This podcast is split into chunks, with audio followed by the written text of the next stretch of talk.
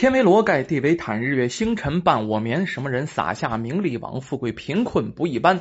也有骑马与坐轿，也有推车把担担。骑马坐轿修来的福，推车担担命该然。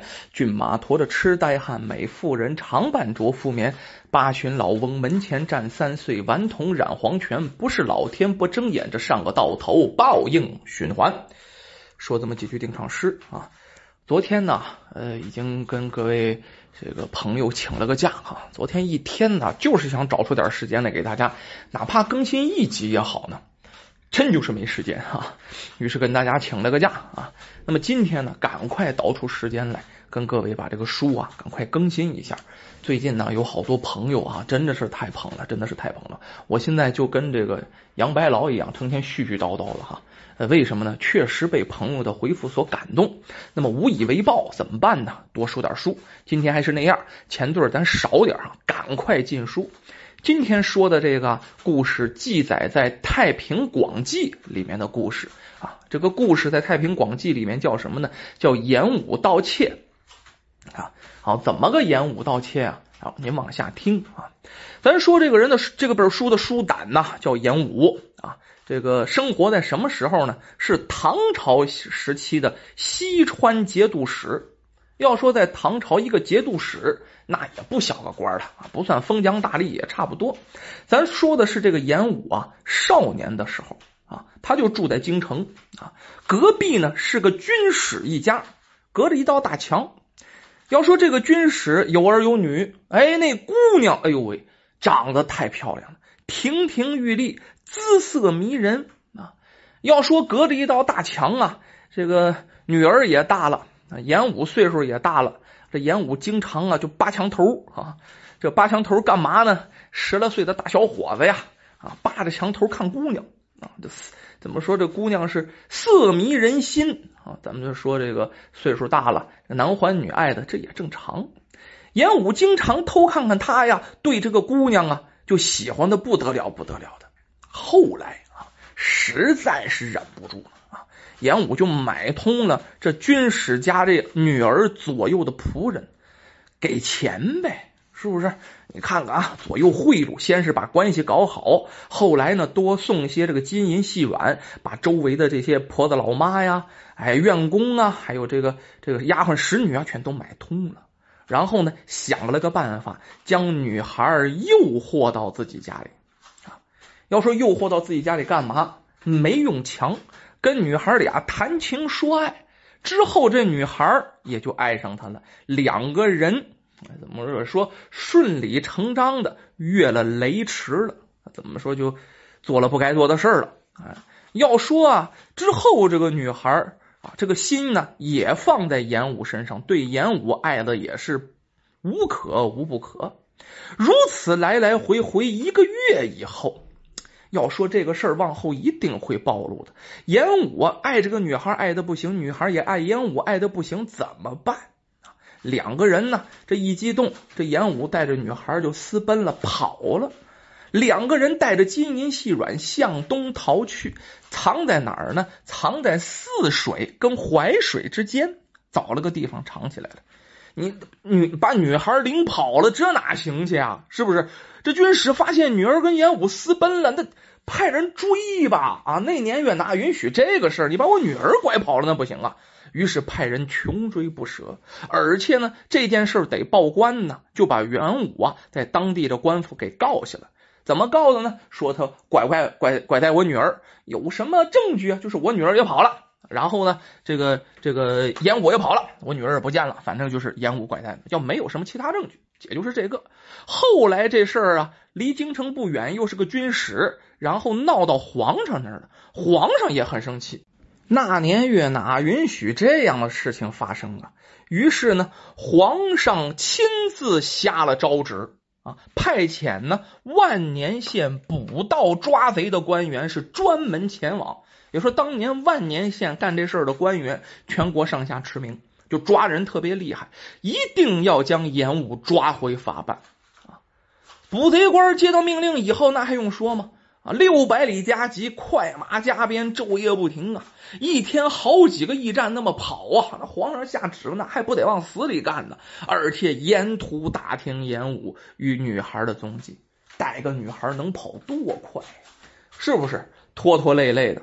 哎，当时演武携带这个女孩赶到了什么地方呢？当地的一个叫巩县，正准备雇船南下的时候。就听人说，这这个军节使带着人可来抓自己了，马上就到。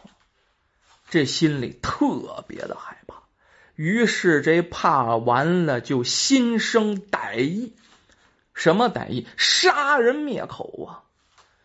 这时候拿这酒跟这女孩说了点这个提起话吧，把女孩给灌醉了。趁女孩酒醉之时，解下琵琶上的琴弦，勒死了这个女孩。要说可够狠的。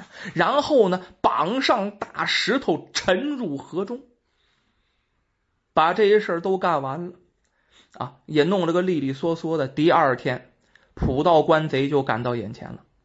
赶到了之后，这一搜查，严武坐的船没女孩啊！哎，这不对呀！不是说你带着女孩私奔了吗？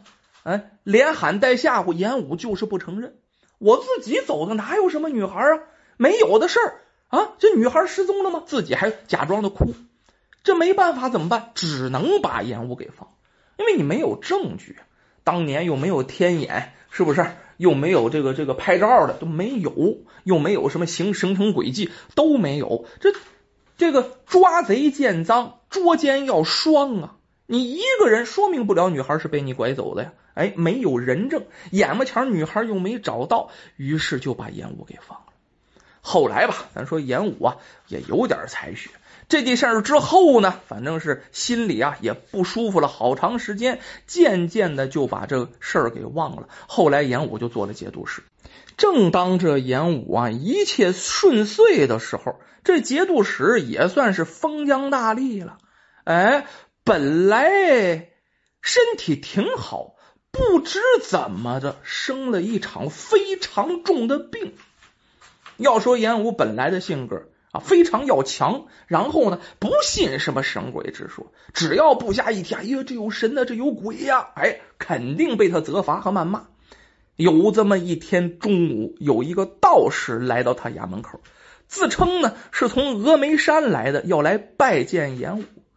门卫一看见是道士，他知道严武从来不信这个，更不喜欢和尚道士。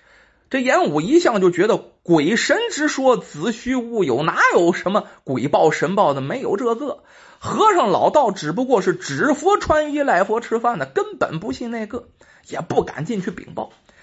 道士一看他在这这门卫在这磨磨叨叨的说话就不好听了啊，大声喝道：“赶快给我进去，耽误了事儿！这这你来负责吗？”哎呀，这道士，这个道士这么大声呢，这门卫这才有点不得已进去，才去禀告这严武。这严武得知后很诧异啊，哎呀，这道士这么横，这来拜访我有什么事儿啊？哎，便让这个门卫啊把这道士给带进来了。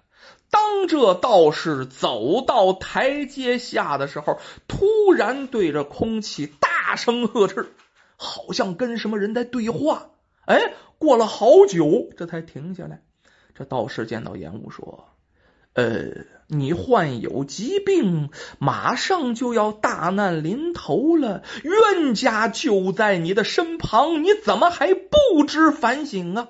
赶快摆上香火谢罪呀！怎么到现在你还执迷不悟？”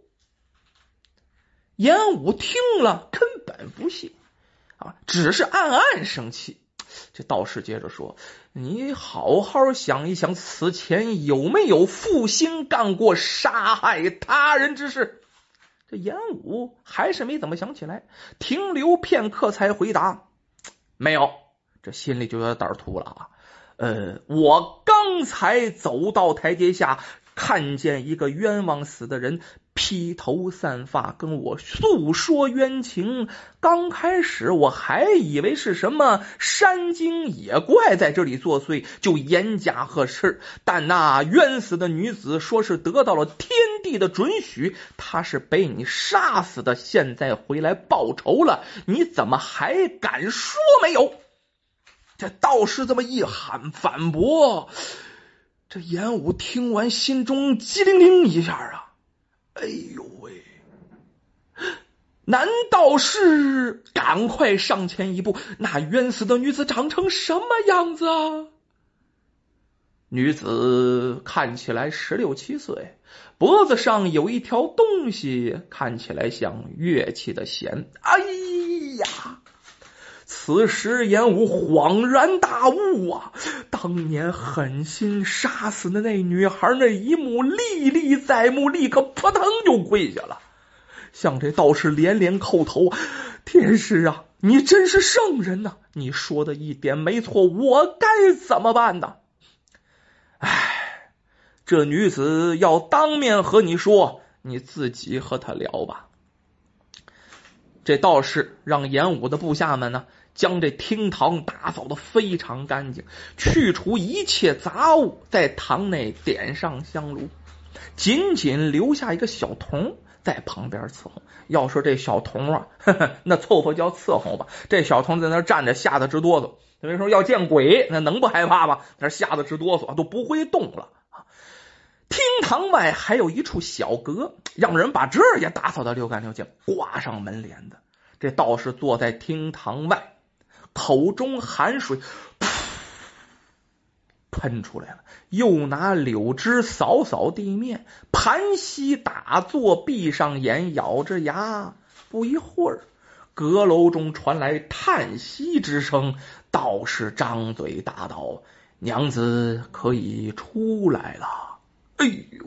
这时候，只见一个披头散发、脖子上缠绕着一根琵琶弦的女子啊。把门帘掀起来，款款走了出来。一走进厅堂门口，先是非常有礼貌的对着严武拜了拜，接着说：“当初我跟着你私奔就已经错了，你又何必将我残忍杀害呢？如今天地已经准许我报仇了，你看，往下再没说什么。”严武看见这个女子正是自己当年杀害的那女孩啊！听闻女子前来报仇，吓得连忙跪倒求饶啊！我愿一心向佛，积累功德来弥补你，请求你放过呀！那女子愿意吗？不愿意啊！我请求天地准许我复仇，本来当时我就可以杀了你，但感念。你我有一段情缘，另外我跟你私奔已是错了，感念情缘，我就宽限了你三十年，但是不能再拖了。大限已到，报应就在明天，你躲不过去。说到这儿，这严武啊，心如死灰。道士看了看，原来这都是因果报偿，也无意救这严武，因为这是天意呀。严武知道自己明天就要死了，于是呢，把家里所有的啊这个丫鬟仆户亲戚什么全都叫了来，把自己的身后事事一一安排好之后，觉得这是自己应有的报偿啊，然后安然的回了屋。第二天早上起来，严武果然。去世了，这正是什么呢？哎，善恶到头终有报，只争来早与来迟啊！